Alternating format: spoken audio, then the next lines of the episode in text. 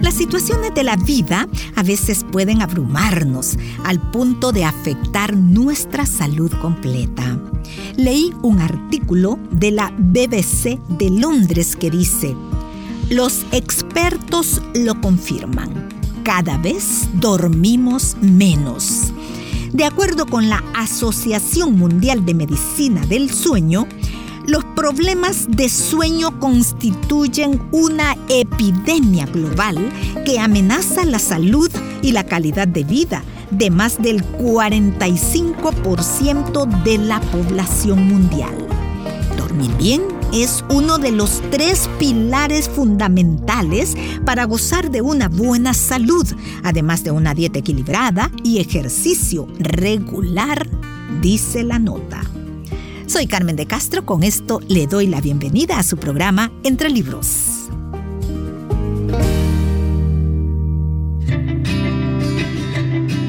Me ocupa la lectura del libro Aligere su equipaje. Su escritor es Max Lucado. Su propuesta es hermosa, llevarnos a dejar esas maletas del descontento, del cansancio, de la ansiedad, de la tristeza, de la soledad en nuestro pastor. David encontró en él la seguridad, la paz, el descanso tan ansiado, tan buscado por nuestras mentes agotadas y agobiadas. Permítame leer con todo gusto. Acomódese allí, en su casa, en su trabajo o mientras se conduce en su vehículo o transporte público. Capítulo número 5 te haré descansar. La carga del cansancio. En lugares de delicados pastos me hará descansar. Salmo 23, versículo 2.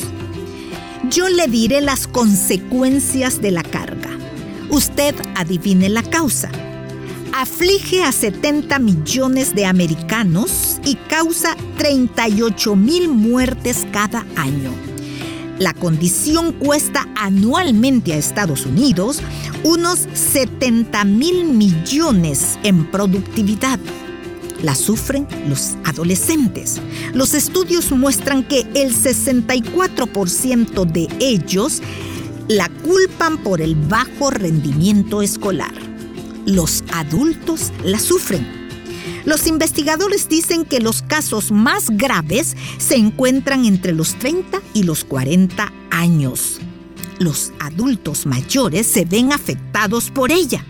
Un estudio sugiere que la condición impacta al 50% de la población superior a los 65 años. El tratamiento incluye desde enjuagues bucales a té de hierbas y medicinas. ¿Tiene idea de lo que se describe en el párrafo anterior? ¿Abuso químico? ¿Divorcio? ¿Sermones largos? Ninguna de las respuestas es correcta, aunque la última tiene cierta lógica. La respuesta les puede sorprender.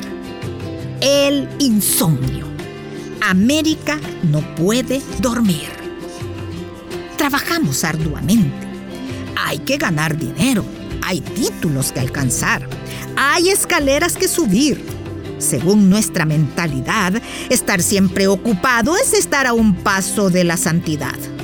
Idealizamos a Tomás Edison, quien decía que podía vivir con 15 minutos de sueño.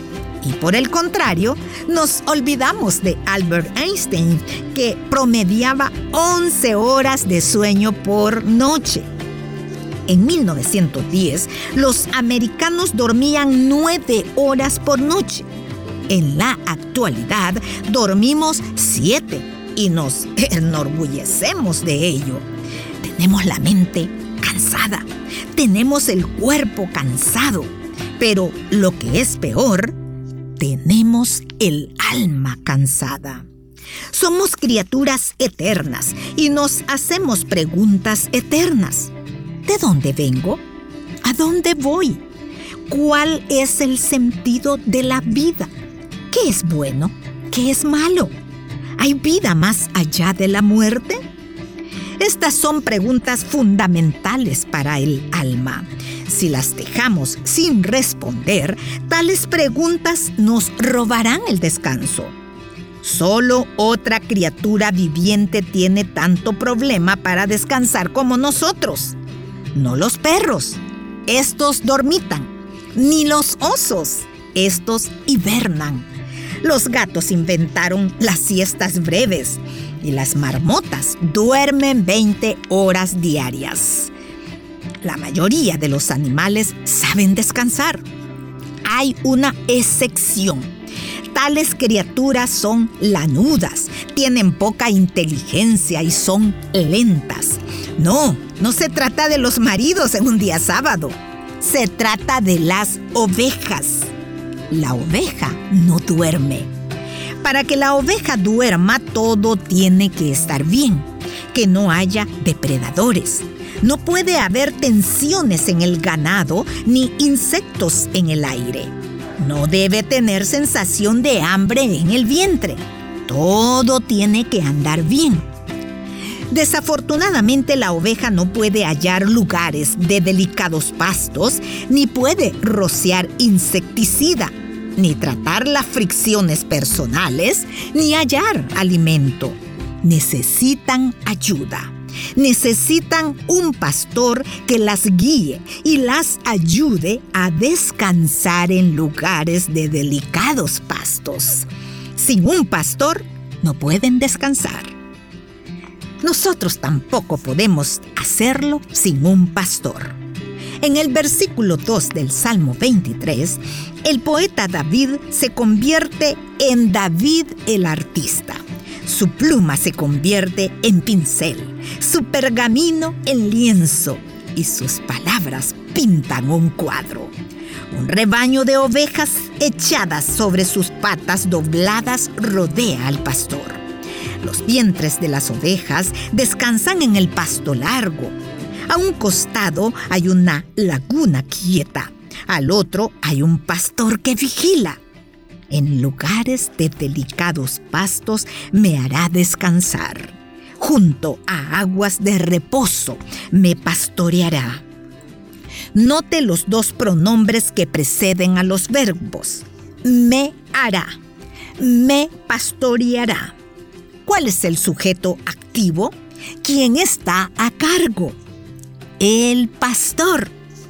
Los pastores eligen el camino y preparan los pastos. La tarea de la oveja, nuestra tarea, es mirar al pastor. Con los ojos puestos en nuestro pastor, podremos dormir.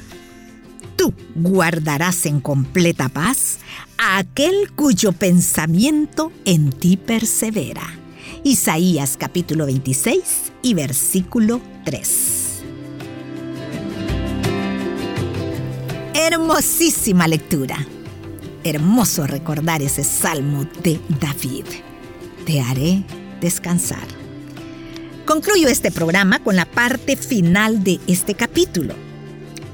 Cuando David dice, en lugares de delicados pastos me hará descansar, en realidad dice, mi pastor me hace descansar en su obra terminada. Con sus manos horadadas, Jesús creó una pradera para el alma.